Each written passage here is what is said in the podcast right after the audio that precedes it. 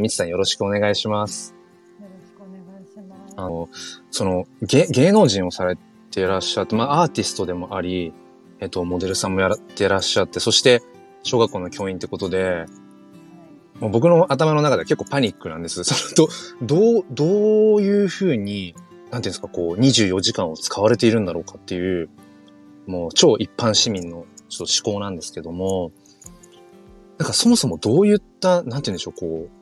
例えば、えっ、と、小学校の教員をやられていて、そこから例えばアーティストとかなのか、アーティストされていて小学校の教員なのかとか、はい。なんかもしよければそのあたりをちょっとね、お話聞きたいなと思うんですけれども、えー、ええ全然そういう感じではなくて、えあのーまあ、私はもともとイギリスにずっと住んでいたんですけど、えうんうんうん。でその住んでいる中であのまあ一つのアルバイトとして、うんあのスクールカウンセラーのアシスタントであったりとか、ええ勉強をちょっとしていたりもあったんですよ。はいはで、あのーまあ、それとは別に海外でその音楽とモデルをこう極めつつ勉強したりとかい。うん。活動していて、うんうん。で日本に戻ってきて本格的にその芸能の活動をし始めて、ええずっと今までやってたんですうん。まあ、まさかの2020年の2月に3年ぶりに新曲をリリースしたんですよね。ええ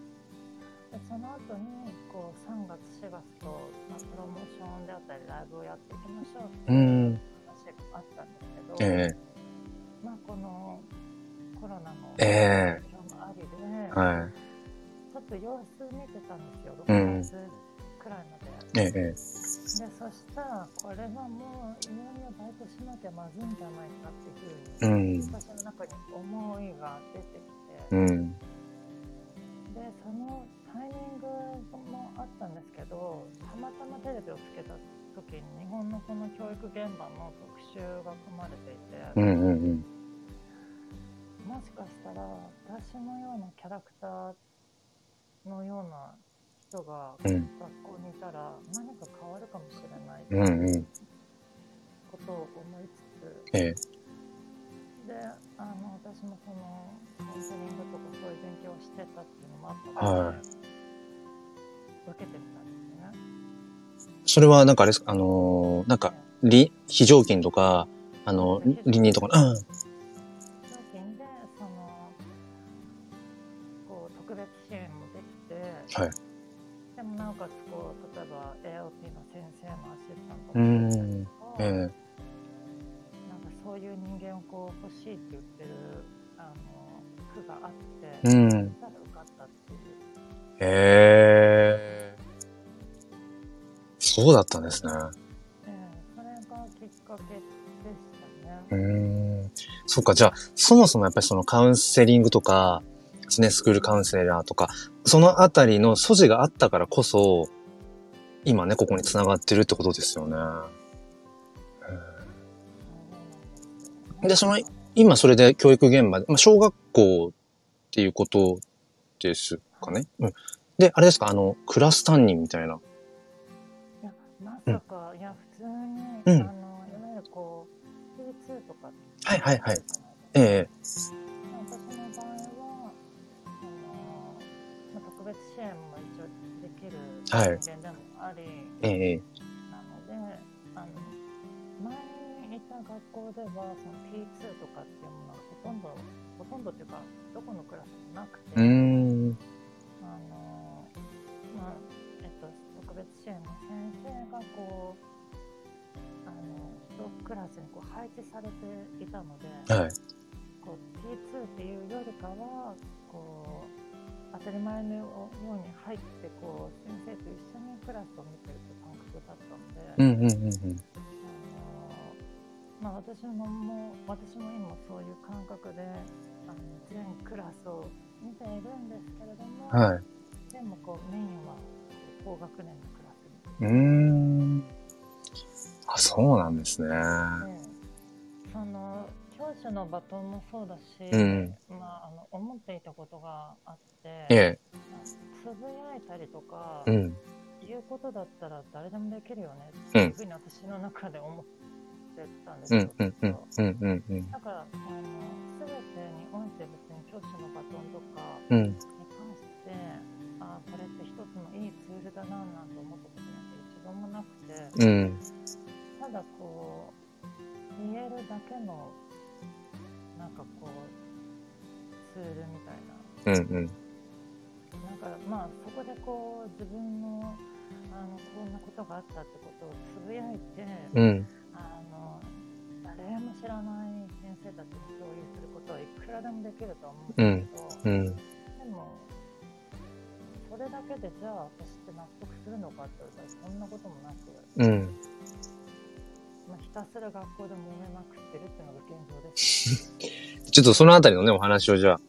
伺いたいんですけど、あの、おおそらくね、あの、本題中の本題になると思うんですけど、その、ミスさんがね、現場で、その管理職とか教育委員会とかと、まあ、その揉めるって部分で、はい、なんでしょう、その、みちさんの、いや、それ違うでしょっていう、おそらく、あるんですよね、きっとね、この、ラインというか。でど、ど、どんな、その、感じなんですか？そのみちさんから、今いらっしゃる場所の教育現場でのみちさんから見える現状っていうのは？えーっと、まずこう納得いかないのは、なんで仕事もしないような天下りがいるんだっていうか、はい。あと何なんですか、本当になんか、あのか無責任な校長先生とか副校長がいて、うんうんうん。でまあ、副校長に至っては何なのあなたっていうふうに、まあ、常に思ってるわけですよ。うんうんうんまあ多分一番最初に今いる学校に私は絶望したのが、はい。まあ、これもいろんなエピソードがあるんですけれども、うん。まあ、ある、えー、と低学年のうん。2年生だったんですけど、うん。男の子がなんか転んじゃったみたいええ。ででそれでこうニッチ怪我しちゃったっていううん感じで私のところに来たんですよ。ええ。で、あ、大変だと思って、じゃあこれは手をちゃんと洗って保健室に一緒に行こうっていう本人に言ったら、うん、うん。ってうなずいてくれて、うん。で、そしたらですよ、で手を洗い終わったら、たまたまその子の担任の先生が私の後ろにいたので、ええ。先生、ちょっと誰々君が転んじゃったみたいなんですって言ったら、うんうん。その先生がこう言ったんですよ。うん。そんなもんそのままにしとけば治るっていうふうに言って、うん。言っちゃったんですよ。うん。でそれで私カチンときてその先生に対して、うん。なんであんたにこの子の痛みがわかんのっていうふうに言っちゃったんですよ、ね。その場で。えうん。え、なん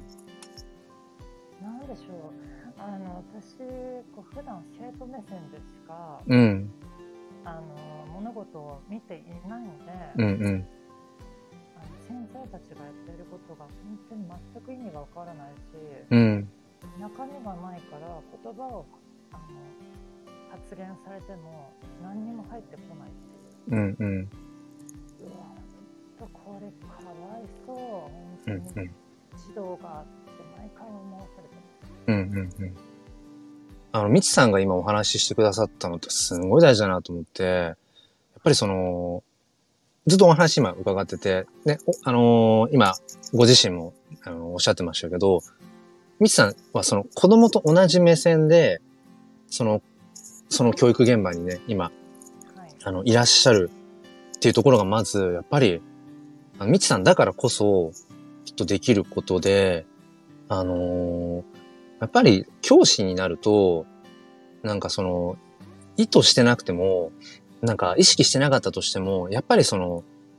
なんていうんですか、自分の誤ったイメージのその教師像というのか、うん、僕の中でのその誤った教師像っていうのは、要は上から子供が下の存在で、えっ、と、教師が上の存在で、上から下に一方的に何かを、えっ、と、教え込むとか、うん、なんか、その、押し付けるというのか、うん、まあ、いわゆる、なんか戦後教育の、うん、そのままのような、なんか、で、それを、うん、とかく、それがなんかその教師なんだって思った状態のまんま、教師人生をスタートさせる、させさせてる先生方が、やっぱり少なくないんですよね。だから、自分が子供だった時代が当然あって、子供の時の目線を持ってたのに、その目線を忘れちゃってて、なんかそれに気づく機会がなく、どんどんこう、年数だけ重ねていってしまうっていう。うん。だからおそらくそういったあたりに、多分みちさんは苛立ちを感じてるんだろうなっていうのを今ね、聞いててすごく感じました。いやだからこれは毎回毎回思うんですけど、うん。ここの学校の先生たちって、うんあのちゃんと児童のこと見てないんだろううんうんうん。すごく疑問で、でもそれに関してはあの、まえっと、スクールカウンセラーの人間とか、うん心理師さんとかうんにも話をしたんですけど、うん。で心理師さんからすると、うん。やっぱり私が言った通りだったなと思ったんですけど、ええ。あの心理師さんからあのあ心理師さんに私がその毎日こう日誌を書いたりとか、はいはい。一応副校長とかには共有してるんですよ。うんうんうんうんそしたら心理師さんが「でも見てないでしょあの人」いや他の先生たちもそうだけど、うん。うん見てないでしょっていうふうに言われて、うんうんうんああやっぱり心理師さんもういん。ろんなクラスを見てそうおっしゃったってことうんは、うんうん。やっぱり見てないなっていうのがこう確信に変わったっていう。うんうんうん。だからね、お話を伺ってると多分、もうこれはなんかその教師同士、大人同士もそうだし、大人と子供、親子とかもそうだけど、一番大事な、その信頼関係っていう部分が、もうすっぽり、ごっそり、多分ないんですよね、きっとね。みちさんから多分そのね、して、その信頼関係ってものが多分他の先生方にもないし、で、その、えっ、と、心理師の方ですか？その方からも多分そういう信頼関係みたいなものがおそらくなくて、それはいくらね、そのさっきおっしゃってた言葉を並べられても入ってこないっていうのは、それは当然だよなって。多分信頼関係をね、築くきっかけがないんだろうし、ちょっとその先生方がね、どういう先生方なのかちょっとわからないんですけど、あもしかしたら、うーん、その地域柄？なのかもしれないし、うーん、当然その日本全国のどの小学校も今、ミツさんが感じてらっしゃるような状態ではないとも思うんです。はいおそらくね。僕もその今自分がいる、あのー、なんですか、まあ、ところの地域しかまあ教員として経験してないので、実体験としてはね、語ることは難しいんですけど、うん、体感的にはどうですか？みちさんの今いらっしゃる学校の、まあ、先生方が、まあ、10人、まあ、もっといると思うんですけど、10人いるとして、そのうちの何人ぐらいがその、いわゆる、みちさんがおっしゃる、あの、要は、至らない教員だと感じます？じあの、体感的には。10人、10人中とかで考えると。自分がこう、あのなんかこう基本としているクラスが4年生のクラスなんですけど、ええ、え最初はその4年生のあの担任の先生とか、え。うん。うんなんかいい先生なのかなとか思ってたんですけど、うん。でもなんとなくだんだん、うん、やっぱりどうなのかなっていう、こうぼやけて今見えてる部分があって、うん。みちさんの、なんかイメージとして、その、いい先生って、なんか、まあ、ほんとざっくばらんにいいんですけど、はいどんなイメージとかありますか？そうですね、まあ、イメージというか、うん私が初めてあのいた学校、小学校なんですけど、ええ。そこであのすごくこう、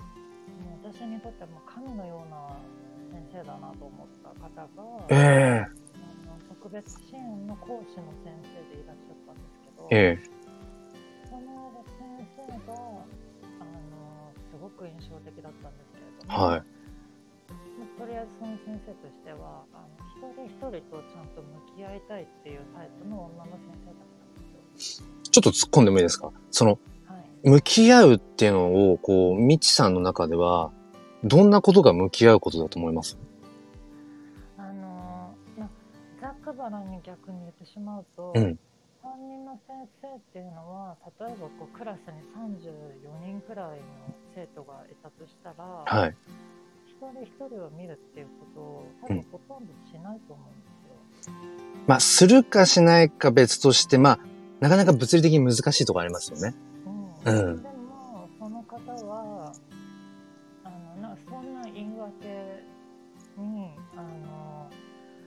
とらわれず、うん。あの私はちゃんと一人一人と見たいだからあの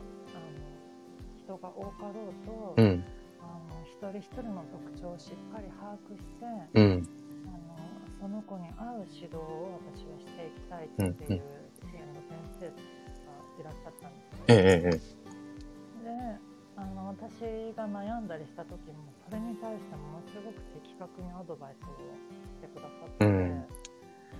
かつあの私がこうずっとイギリスにいたので、うん。イギリスの学校だとその、まあ、カウンセリングであったりとか、うん。あのなんて言うんでしょう例えばこう発達障害を持った子とか、うんうんまあいろんなケースの子がいますけど、ええ。まあ、逆にそれが普通であってうん。でもそういう何かがあってもなんな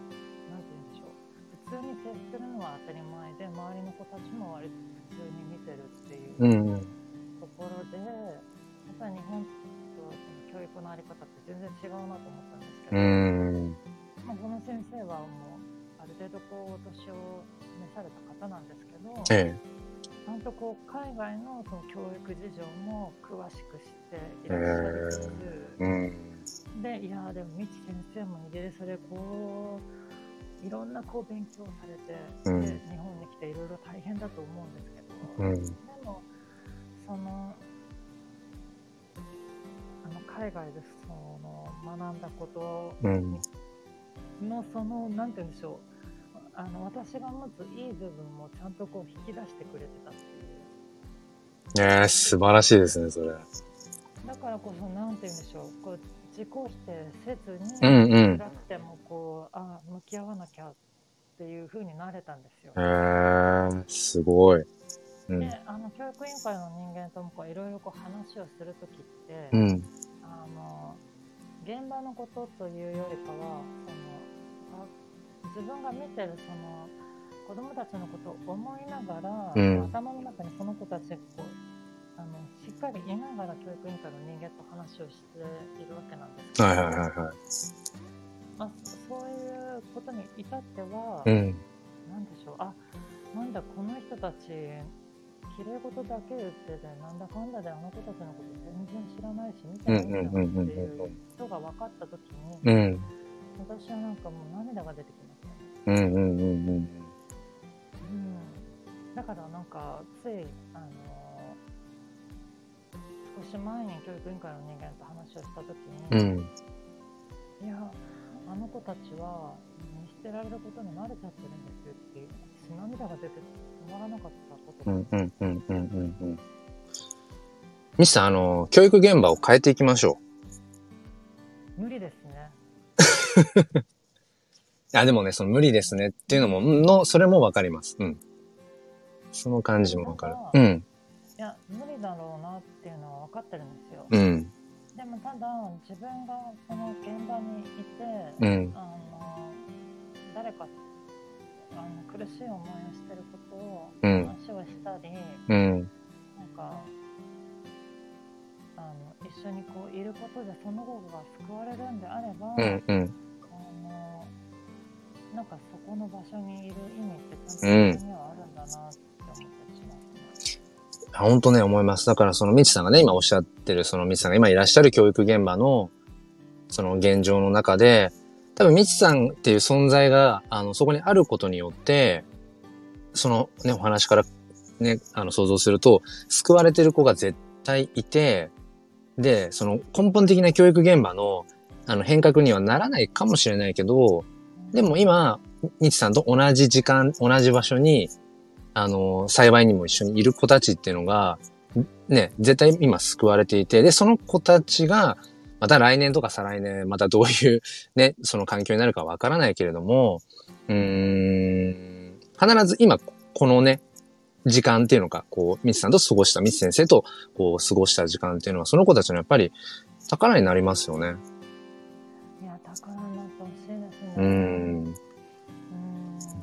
うんでもどうせ私クビになっちゃうと思いますけどね。まあなんかそのね、ミスさんがいらっしゃる今、まあ同じ教育現場なんだけれども、まあミスさん、あえてそのミスさんがいらっしゃる教育現場っていうまあ言い方をすると、はいおそらくそうですね。そこの世界、そこでは、おそらくミツさんが、ミツ先生が、うんその、要は、うーん、なんて言うんでしょうか、こう、少数派、ごくごく少数派っていう、とか、まあ、うん前の学校でもそうでしたけど、うん私みたいなタイプっていませんでしたよ。うーなのんで、、前の学校に限っては、あの、もうゼムの先生うんがもう5年くらい、うん、この学校でこの仕事してるけど、うん。いや、みつさんみたいな人初めて見たよ、5年やってって言われましたよ。その、本当には声声を通してこう話をしている感じで、僕の印象としては、あのーおそらく、あの、根本の部分、子供に対しての、えっ、と、なんだろうな、心の向け方とか、うーん、教育って本当はこうなんじゃないかなとかっていう、その姿勢多分一緒な気がするんです、僕。うんうん、で、まあもちろんその表現の仕方とか、その具体的にこう、どういう、うーん、まあ、まあ授業とかそういうのにしても、具体的にどういうのをしていくかっていうのはまあ別として、なんか基本にある部分っていうのは、多分近いと思うんですよね。でう、んその感覚からすると、僕が今いる地域、うん、あとは僕が今いる学校とそれを比べると、もしかしたら僕がいる地域って、もしかして恵まれてるのかもなってちょっと思いました。だから今ミスさんと僕がこう話をしててそうだよねってなるような会話をできる先生が多くいるんです。はいうん。ただやっぱり一方で、うーん、そのね、あの先生のこれはちょっとどうかなってこう思うようなところとかっていうのは当然やっぱあって、あとはやっぱ教育現場のあり方としてこのままじゃダメだよねっていうのはもちろん僕が今いる地域でも当然あるんだけど、ううんん、なんかミスさんが今いらっしゃるところは、ちょっとなんか、いちょっとひ、うん、ひどい状況なのかもなっていうのいはね、やいや、ひどいなんてもんじゃないですよ。感じますねあと一番びっくりしたのが、うんとあのもう一人年配の先生くらいしかいないんだっていう。うーん、聞いたんですよなるほど。なので、通常級の一応学校なんですけど、うんうんうん。あの例えば何かこう発達障害とか、えあと ADHD とか持ったあの児童がいても、え。うん。あの先生たちはそれに対してこう違和感を何も考えないというか感じないのが、うんうんその子に普通の指導をしているわけですよ。うんうんうんうん。でそれに対してあの発達障害とかうん ADHD を持った子だったら、うん。はってなるのは当然なわけじゃうないですか。んうんうんうん。なので、なんかそういうのもおかしいって思わないのかなうんうんうん。って、今までうんこの先生もそうだし、うん。あの、まあ、特別支援のそのご年配の先生とかも、うん。あとその天下りとかも管理職もうん含め、。うん。何してたのあんたたちっていうふうにはう思う。ん。うん。うん。子供たちの、その、い何ですか、その実態としてはやっぱりそういう、ちょっと、擦れてしまっていたりだとか、えっていう子はやっぱ多いんですか？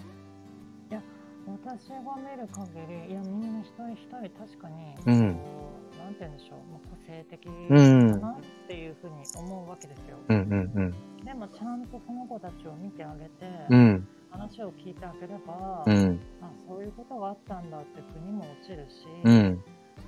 あそうだったんだねって分かるところがたくさんあるのうん。にいやいやそこまでこの子たちがこうブレちゃったりするのは、うんあんたたちがちゃんと見てないからじゃん先生方はそのどう、どう関わってるんですか？その例えば頭ごなしにもうその叱りつけて終わりとか、ええそもそもなんかその話を、うんなんていうのかな？その、こう聞きに行こうと、うん、聞こうとしないというのか、ど、どんな感じで関わってるんですか？先生方は。先生たちを見ると、うん。全く話を聞いてないですよねだから聞いたとしても、うん。かこう表面的な部分がいいはい。ないから、はい、いやそれこそじゃああの子供たちが喧嘩をしてしまって、うん、じゃあある男の子が女の子を殴っちゃったと思いますよ。うん、でその時にその、まあ、これ実際あったことだったんですけど、ええ、あのその男の子がこう殴るまでの経緯ってやっぱりあったわけうで、んうん。なのでそこをちゃんとカウンセリングをして、うん。この子にこう寄り添ってあげるっていうことがやっぱり大事だと思ううんですよ。なんですけど他の先生たちって何をしてたのかって話を聞くと、うん。あのあなたが殴ったからもうあなたが悪いっていう形で、うん。じゃあその子が思ってる真実とか、うんその子の中にあるあの本当にこう思ってることを本人にがちゃんとじゃあ言えたのかってなるとうん何も言えなかった、うん。あこんなのしかいないんだってそのままだとね、その男の子の、なんて言うんでしょう、こう、本来のね、その心っていうのは救われないままですもんね、そのままだもんね。なのでね1学期の終業式の日にあの、うん私が担任の先生にうん。許可をいただいて、うん。えーぶった切りました。ぶった切りましたか？で、あの、ええ生徒の目の前、あの生徒の目の前というか全員の前に出て、うん。ぶった切りましたね。かましましたか？残らないようんうんうんうんうん。うん。言ってたんですよ、あの担任の先生には。うん。もう過去の話になっちゃっているけれども、うん。でもその子はあのずっと思っているだろうし、うん。解決しないと一生引きずったままになっ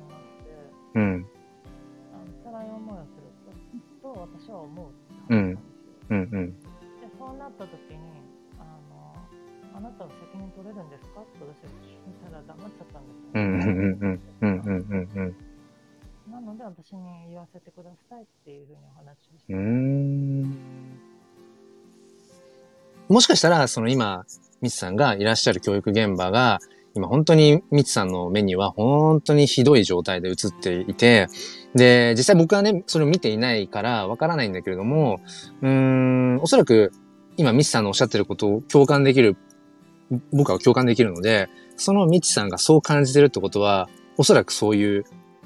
何かきっと、うーん、良くない何かがもうあると思うんです。で、それがもう、先生方も自分たちでそもそもどうしていいのかわかんないとか、そもそも気づけていないとか、なんかもうシステムのもう土台の部分から多分何かがもう悪循環のまんまなんなんだと思うんですけど、うん、でも、そんな中で、やっぱりその、ミツさんとね、関わる、今、機会がある子たちは、絶対救われてると思うし、あのーなんだろうな。うん、ちょっとうまく言えないんですけど、ねうーん、とにかく、向いてると思います、先生に。みちさんがおっしゃ、みちさんがおっしゃ、みちさんの今口から出てきたいろいろこう、なんかあのーよく、まああんまりね、あの、いい先生じゃないっていうおっしゃってるような先生と同じその先生じゃなくて、はい。うん、みちさんが、いや、いい先生はこういう先生だよねっていうのが多分今あると思うんです、みちさんの中で。うん。の、その教師像に多分、みちさん自身がきっとね、向いてると思うんですよ。いやーでもあれですよ、もう黒先生含めてこの番組を聞いてくださっている方はえっ？て思うかもしれないですけど、まあ、あのその教育現場と教育委員会の影響で、まあ、うつ病になり、えーうん病気休暇を取りました。あ、みちさんが？そうですよ。そうですよ。いや、これに関しても、まあ、あの、黒先生には言いたいことがたくさんあったんですけどね。僕もね、3年前実はうつで、えはい。一回ね、あの、領休取ってるんです。どうしましょう、私。みちさん、あのー多分ね、はい。はい。もっといろいろこれから話しましょう。